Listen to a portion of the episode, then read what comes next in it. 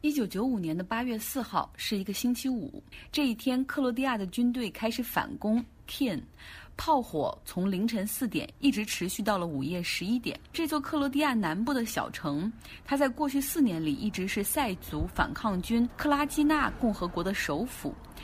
而就在这一天，塞族的居民躲在防空洞里或者自家的地下室里，他们意识到这可能是这场战争的一个转折点，而他们必须要离开了。两天之后，趁着炮火停歇，大概有十七万的塞族居民开始撤出了他们生活了七个世纪的克拉基纳地区。他们沿着高速公路向塞尔维亚境内前行，率先抵达的是开车到达的家庭，之后是开拖拉机的。在之后是驾着马车的，而在之后是步行的。这些流离失所的塞族难民以及塞族反抗军和他们的家属，以为能够到了塞尔维亚的首都贝尔格莱德，应该会像那种回到故土的战士一样受到同情或者帮助。但讽刺的是。他们发现自己需要交公路的过路费才能够进城，所以这些失去了家园和财产的人们就在这一刻也失去了尊严。好多家庭翻箱倒柜也找不出足够的钱能够过这个收费站，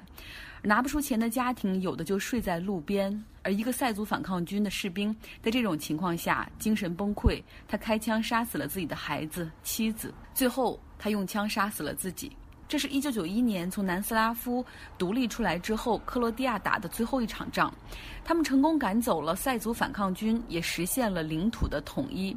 而同时，克罗地亚境内的人口比例也发生了变化。克族人口从原来的百分之七十八上升到了百分之八十九，而塞族人口从过去的百分之十二下降到了百分之四，所以就有声音说，克罗地亚在这场局部战争中对塞族实行了种族清洗。但克罗地亚人这样说，请别忘了，塞族反抗军在克拉基纳犯下的罪行是他们先对居住在这些地区里的克族进行清洗，杀烧抢掠，无恶不作。在上一集中，我们也说到，在一六八九年的时候，塞族的主教率领着塞族和奥地利的军队共同作战，希望把信穆斯林的奥斯曼土耳其人赶走。但失败之后，他们又担心土耳其人会报复，于是这个主教就率领着这些塞族人向东迁徙，去求哈布斯堡王朝的庇护，最终是定居在了当时哈布斯堡王朝所控制的克罗地亚地区，住在了克拉基纳。并且因为人口太多，他们也成为了克拉基纳的主要人口。但是作为生活在异地的少数族裔，这些塞族人始终保持着尚武和练枪的传统，同时保持着警惕。可悲剧还是在第二次世界大战中发生了。当然，说第二次世界大战之前，我们必须要把一战弄清楚。时间到了一九一四年的巴尔干半岛，当时波黑在奥匈帝国的控制之下。塞尔维亚的民族主义激进青年在萨拉热窝刺杀了奥匈帝国的王储。那战争打响之后，巴尔干算是一战的东线战场。奥匈帝国他向塞尔维亚宣战，而俄国则是全国大动员要去支持同样信东正教的塞尔维亚。战争一直打到了一九一八年，这个时候奥匈帝国接近瓦解，而塞尔维亚、克罗地亚和斯洛文尼亚他们宣布组成联合王国。在一九二九年的时候，这个王国更名为南斯拉夫王国。名字的由来就是，大家不要考虑民族啦，我们都是生活在南部的斯拉夫人。不难看出，他们很希望淡化种族的差异。但是呢，在斯拉夫王国中，塞族人口还是占大多数，所以在各种政策上，还是倾向于塞族。比如说，同样是加入军队，克族人需要申请。那么塞族人则不用。与此同时，克罗地亚的自治权也在逐渐缩小，所以部分克族人认为说这个国家不是南斯拉夫，实际上是大塞尔维亚。当时的国王亚历山大非常想一碗水端平，要淡化历史和宗教的影响。他甚至想说，我要废除现在地区的界限，要重新制定一个更有利于多民族融合政策。但是在一些极端的民族主义分子看来，你这是想要抹掉我们的民族，希望最终把所有人都塞族化。于是有人开始组织针对国王的暗杀。在一九三四年的时候，这个国王在法国马赛访问时被刺杀，凶手是一个马其顿人，而他属于一个组织，这个组织的名字叫做乌斯塔沙。这个乌斯塔沙组织推崇法西斯主义、民粹，它和海对岸的意大利墨索里尼以及德国纳粹关系很密切。他们鼓动民族主义，除了克族之外，他们还要联合穆斯林来共同起来反抗塞族的统治。他们甚至提出可以通过暴力实现种族的净化。当二战打响之后，纳粹德国、意大利。保加利亚、匈牙利都进入到了巴尔干半岛，他们分区占领。而这个时候，由纳粹扶植起来的傀儡政权建立了克罗地亚独立国，其中就是这个极端组织乌斯塔沙掌权，实行了惨绝人寰的种族清洗，对犹太人、罗姆人，也就是吉普赛人以及塞族进行了大屠杀。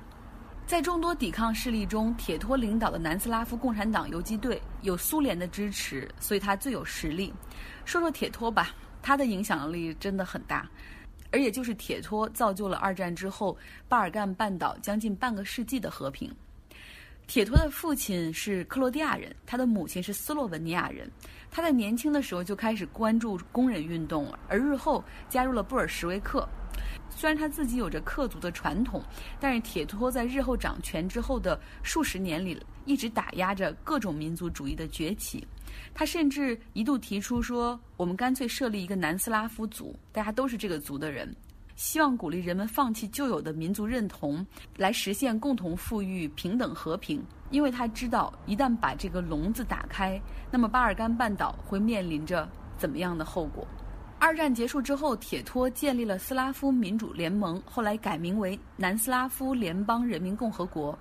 南斯拉夫总共有两千二百万人口，而其中的第一大人口族裔是塞族，占百分之四十；第二大是克族，占百分之二十八。排在之后的是穆斯林、保加利亚、匈牙利、罗姆人、犹太人等等。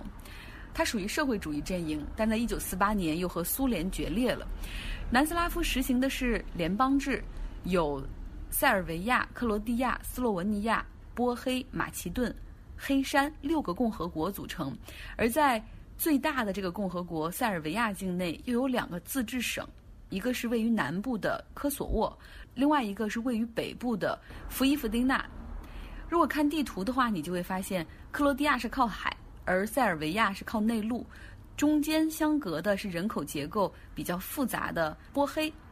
为什么塞尔维亚境内会有两个自治行省呢？因为科索沃它的第一大人口是穆斯林，而弗弗丁纳它的人口比例则更为复杂，像它的人口中有四分之一是匈牙利人。所以你看到这张南斯拉夫的地图，看到中间各个区域的地理划分、区域的界限。其实是和种族有着直接密切的关系的。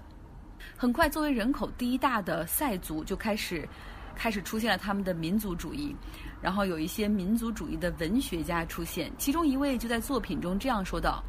说，哎呀，我们的塞尔维亚总是在战争中被强化，而又在和平年代中逐渐萎缩。”就是很多人其实对铁托的一些政策是不满的，而铁托对于镇压塞族的民族主义抬头也绝不手软。但是在整个南斯拉夫的这个体系中，还有另外一个麻烦，就是经济发展很不均衡，这个就没那么容易解决了。在南斯拉夫中呢，克罗地亚和斯洛文尼亚，它是经济最好的两个共和国；而身处于内陆的塞尔维亚和马其顿，他们比较穷。那经济好的那个那两个共和国就呼吁说：“哎呀，要更多的放权呐，然后我们可以自己搞啊，经济会弄得很好。”而经济比较差的地方呢，他们就更加依赖于南斯拉夫的这个集权，更多依靠他们的政策性的扶持、补贴等等。这个时候，南斯拉夫也看到了经济发展的不均衡，所以鼓励取消了签证限制，鼓励大家搞旅游业，也鼓励国民去其他国家打工。那克罗地亚，它因为和意大利离得很近，然后这个地方，呃，有很多人去西欧的意大利或者德国去打工的比较多，而同时人口出生率又比较低。这个时候，塞族呢，他们经济不好嘛，所以他们又跑去，有的又去克罗地亚打工居住，这就让很多的克罗地亚民族主义人士感到很警惕，就想说，如果再这样下去的话，就不用搞什么种族清洗了，过个一百年、两百年左右，塞族自然就会取代克族成为克罗地亚的主要人口，我们不能这样，所以又爆发了克罗地亚之春。那铁托也是毫不犹豫地镇压了克罗地亚的民族主义。可以说，从1945年到1981年，巴尔干半岛上的和平相处，